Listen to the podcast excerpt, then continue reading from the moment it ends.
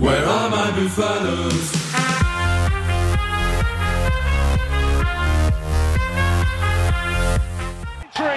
La Rochelle.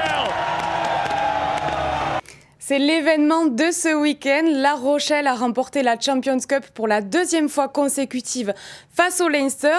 On va débriefer cette victoire tous ensemble et on reviendra quand même sur la victoire de Toulon qui a remporté la Challenge Cup face à Glasgow. Pour m'accompagner aujourd'hui, je suis avec Nicolas qui est en direct de Dublin. Salut Nico. Salut, ça va? Très bien et toi? bah, écoute, oui, il y, a des matins plus faciles que d'autres, c'est sûr. Et on a aussi Paul euh, qui est en direct de La Rochelle. On suppose que la nuit a été courte parce que Paul a assisté quand même au retour des Rochelais à l'aéroport. Comment ça s'est passé?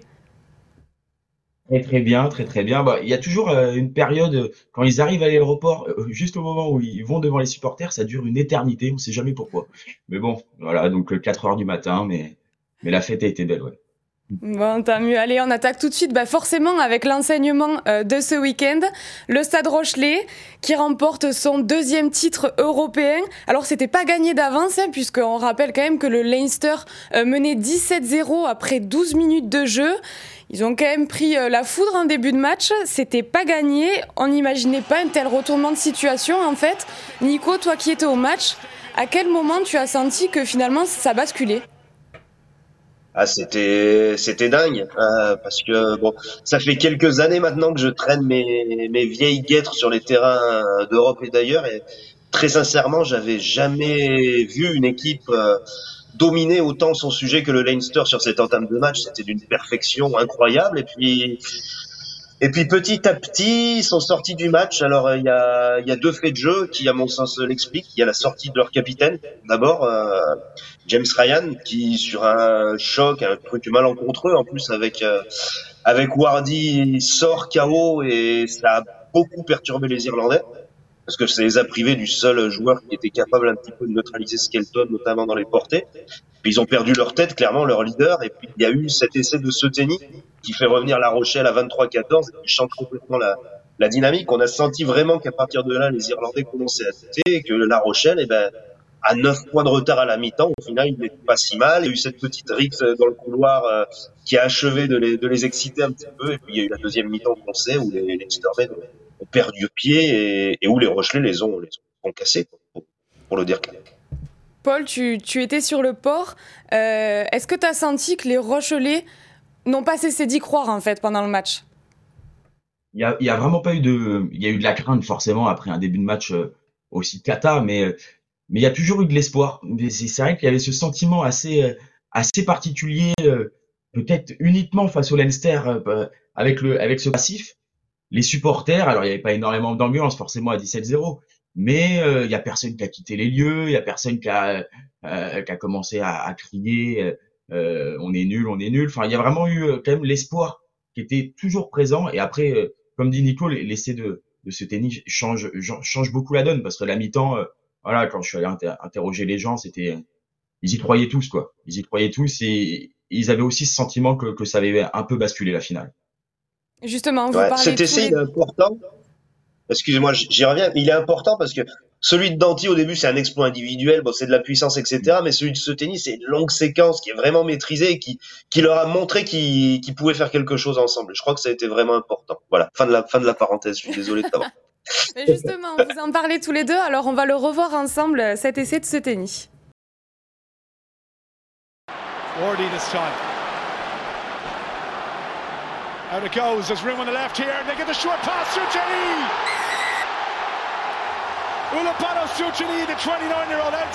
On! Ouais, on voit que la fin, mais ce qui est important, c'est il fait 12 temps de jeu, je crois, cet essai. Puis il y a toute la panoplie, il y a des, ça joue au large, ça joue fermé, ça joue au milieu, ça renverse. Vraiment, c'était une séquence qui est, qui est magnifique, quoi, et qui leur a vraiment donné confiance sur le fait qu'ils pouvaient faire basculer cette équipe en équipe. J'en suis persuadé. Ouais, dans l'ensemble, il y a beaucoup de joueurs Rochelais qui ont brillé quand même. Mais il y en a un en particulier euh, dont on voulait parler, c'est Antoine Astoy. Alors effectivement, il a été très bon dans le jeu courant, mais aussi et surtout face aux perches, puisque quand même, on le rappelle, un 100%, contrairement à Roseburn, qui lui, en euh, son vis-à-vis, qui en échoue deux. Il l'a compté, et encore une fois, messieurs, Antoine Astoy n'a pas tremblé dans les moments où il ne fallait pas trembler. Ouais. Eh ben Ouais, oui. c'est ça, il a- Euh, Vas-y, Nico. vas-y, vas-y, on a un petit décalage, vas-y, vas-y, commence. Non, non, mais c'est vrai qu'il il était, il était très attendu et, et à La Rochelle, euh, voilà, c'est un peu le, le nouveau guide cette année. J'en parlais avec le Gérard Merce- Merceron ce matin, euh, qui, qui, qui connaît bien le poste aussi, qui m'a dit que voilà, il avait fait le, le match, euh, le match, un match simple, mais, mais très efficace. Il, il a, il, il a aussi été porté par la puissance de ses avants, donc euh, c'est-à-dire que il, il a pas essayé de faire des choses, euh, il a pas essayé d'inventer le rugby, hein. mais, euh, mais au pied, il était parfait.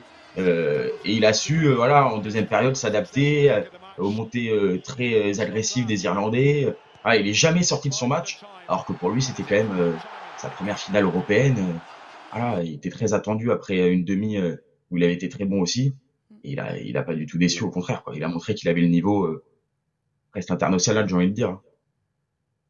Oui, bah, il a pris euh, une dimension incroyable sur cette phase finale de, de Coupe d'Europe. Je me souviens du huitième, où- qui avait été un peu compliqué, je Mm. crois, contre, contre Gloucester. Il a, il a appris de ses erreurs. Et puis là, clairement, enfin, les défenseurs du Leinster, ils l'ont cherché, ils l'ont pris à retardement plusieurs fois, mais il est toujours resté dans, dans son match. Il a pas commis d'erreur. Il a pas commis d'erreur, contrairement au Leinster en deuxième mi-temps, on a Gibson Park, on a Lowe qui dévisse deux ou trois coups de pied. Lui, il, il a jamais commis d'erreur. Et au final, c'est, c'est ça qui fait la différence. Voilà, son vis-à-vis rate deux transformations en points. Lui n'a rien raté et, et ça a pesé à tel point que la pénalité de la gagne, les Leinstermen ne l'ont ne l'ont pas tapé parce que parce que leur 10 était était pas confiant et le 100% il pèse il pèse d'une manière cruciale dans les débats. Voilà, il a il a démontré Antoine Astoy qu'il était plus qu'au niveau, plus qu'au niveau et un concurrent plus que sérieux pour le 15 de France si si le besoin s'en fait sentir dans les prochains mois. Ouais, c'est vraiment un joueur qui a compté. Mais quand même, malgré une très bonne deuxième période, les Rochelais se sont fait peur en fin de match.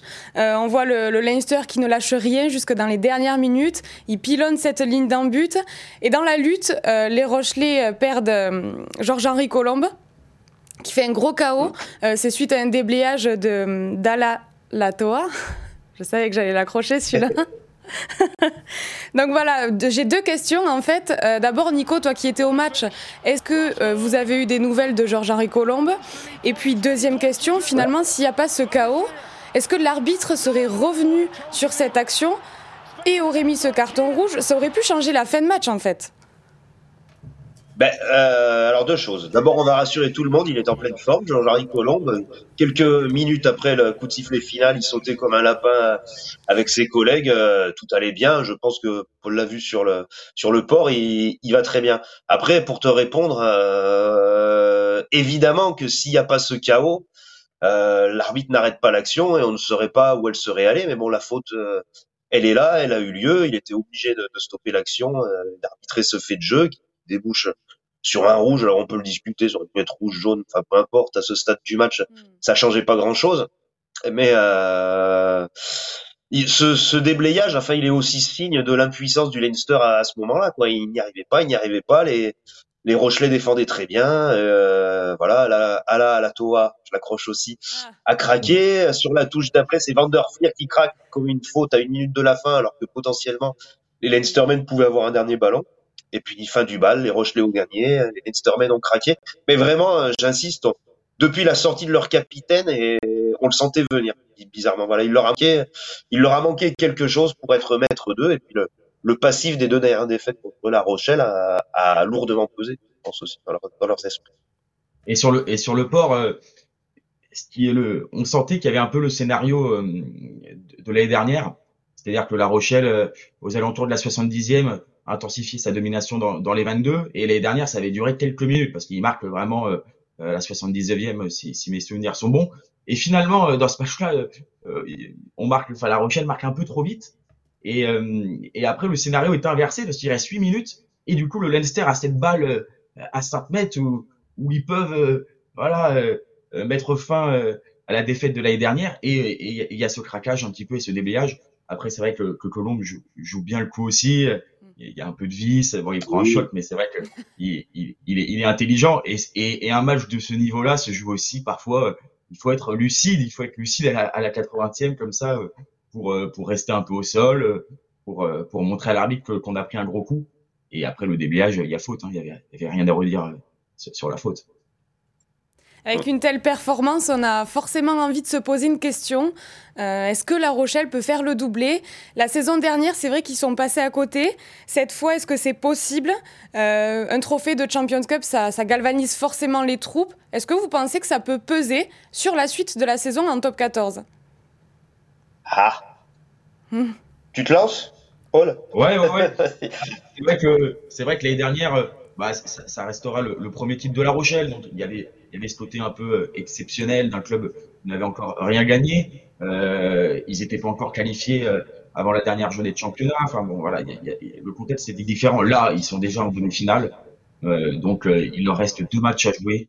Et, et même, c'est vrai, chez les joueurs, le sentiment, chez, chez les entraîneurs, ils veulent, ils veulent aller plus loin, quoi. C'est, c'est, ils veulent vraiment aller plus loin.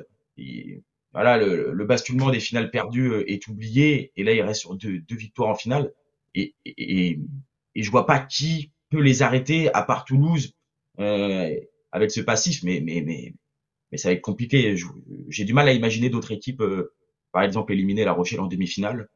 Avec ce niveau, avec euh, ce qu'ils ont connu aussi dans cette finale, ce renversement de situation.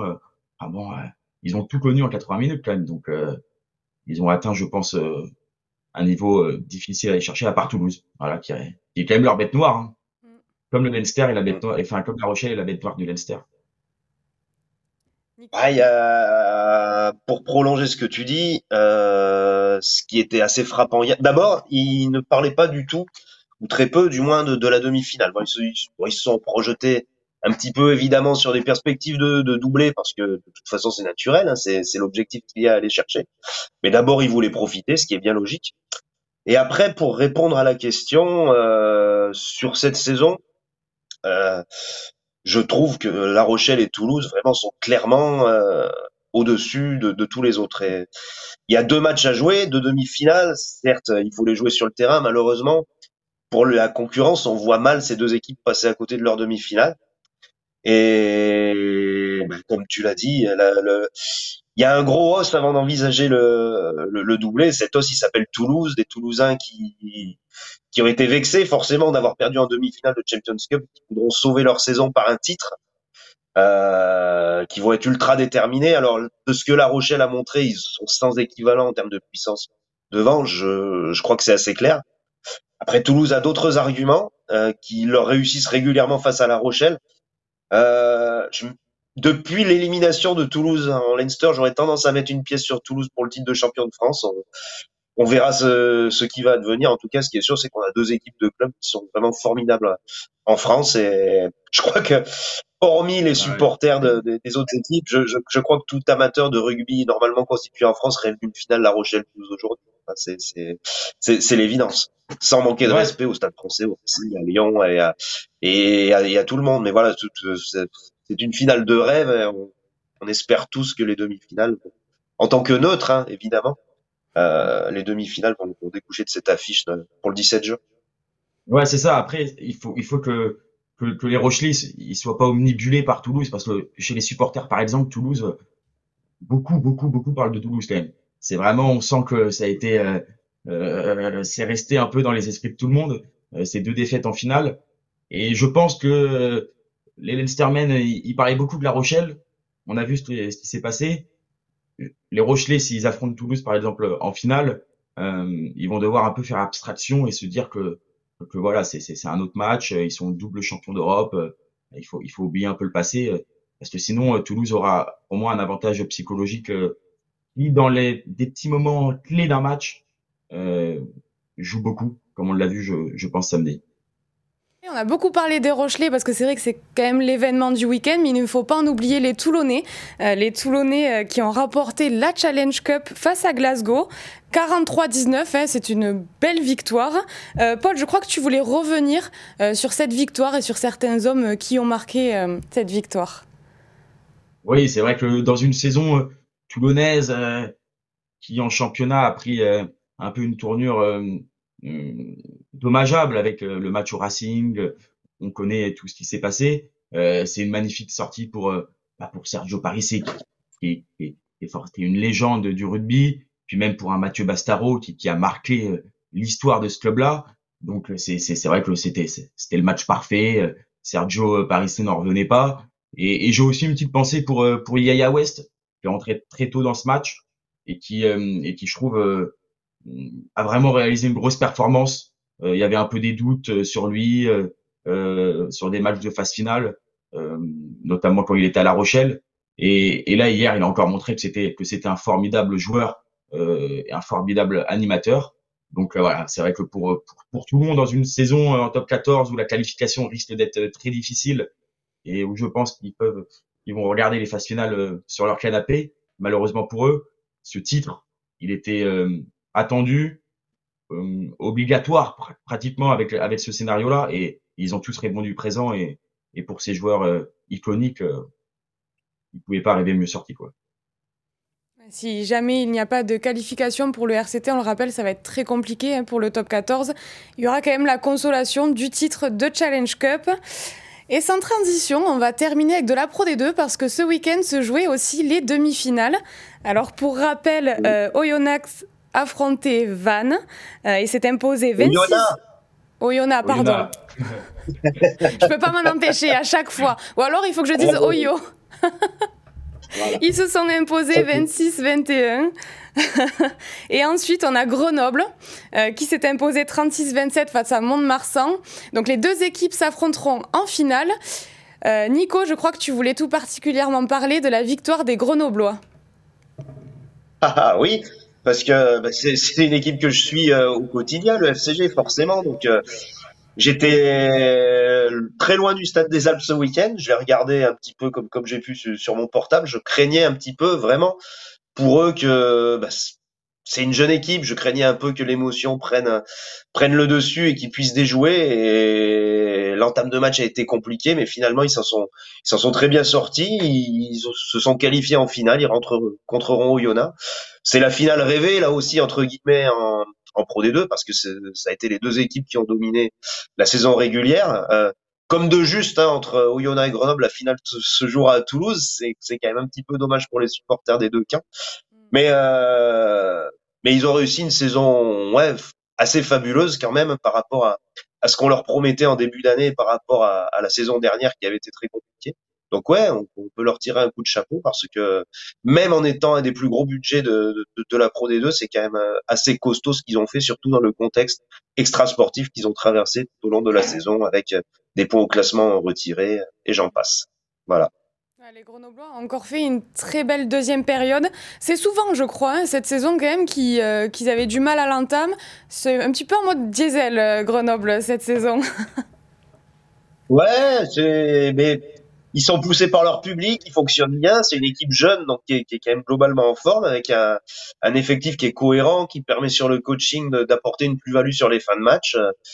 Voilà, on l'a vu encore avec La Rochelle hier. Hein, euh, ça se joue à 23 le rugby maintenant. Enfin, là, pour être clair, ils l'ont joué à 21 parce que deux remplaçants sont pas rentrés en jeu, mais les remplaçants ont, ont énormément apporté et ont fait, fait plier le Leinster clairement. Hein. Je pense à bah voilà, Sclavy, euh, Lespio, Lavo, Colombe, qui marquent l'essai de la gagne évidemment, qui ont apporté terriblement. Donc euh, ouais, c'est pour revenir à Grenoble, c'est un effectif qui est, qui est, cohérent et qui et qui peut aller chercher, je pense, quelque chose euh, à Toulouse euh, le week-end prochain, voilà, parce qu'ils ont ils ont franchi des étapes, ils ont coché plein de cases, ils ont eu beaucoup de matchs difficiles et je sais pas, je crois que sur sur l'insouciance, ils peuvent ils peuvent aller au bout de, de cette aventure-là. Maintenant, j'en suis, suis presque convaincu.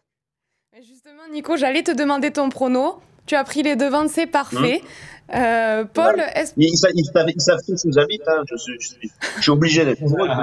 T'as pas le choix. voilà, c'est ça. Non, moi, moi, je vais être un peu, ouais, je vais être un peu plus. Euh, je pense que Oyo va, je pense que Oyo est, est, un peu au-dessus quand même. Et euh, voilà, en demi-finale, ils avaient ce match euh, piège par excellence parce que personne n'imaginait Oyo euh, tomber euh, en demi-finale après la saison euh, régulière euh, qu'ils ont pu faire. Donc en finale, je pense que ils ont un peu plus d'armes pour remporter, même si je suis d'accord, je suis d'accord avec Nico, Grenoble, Grenoble peut le peut les tenir et et après un match, il peut tout se passer, mais mais je vois quand même Oyo Oyo un peu supérieur quoi en tout cas, ce qui est sûr, c'est que ce sera sûrement un très bon, très très beau match. Euh, réponse samedi 27 mai à 21h pour ce qui est de la finale de Pro D2. Euh, c'est terminé pour aujourd'hui. Merci de nous avoir suivis et on se retrouve la semaine prochaine pour la dernière journée de la phase régulière de Top 14.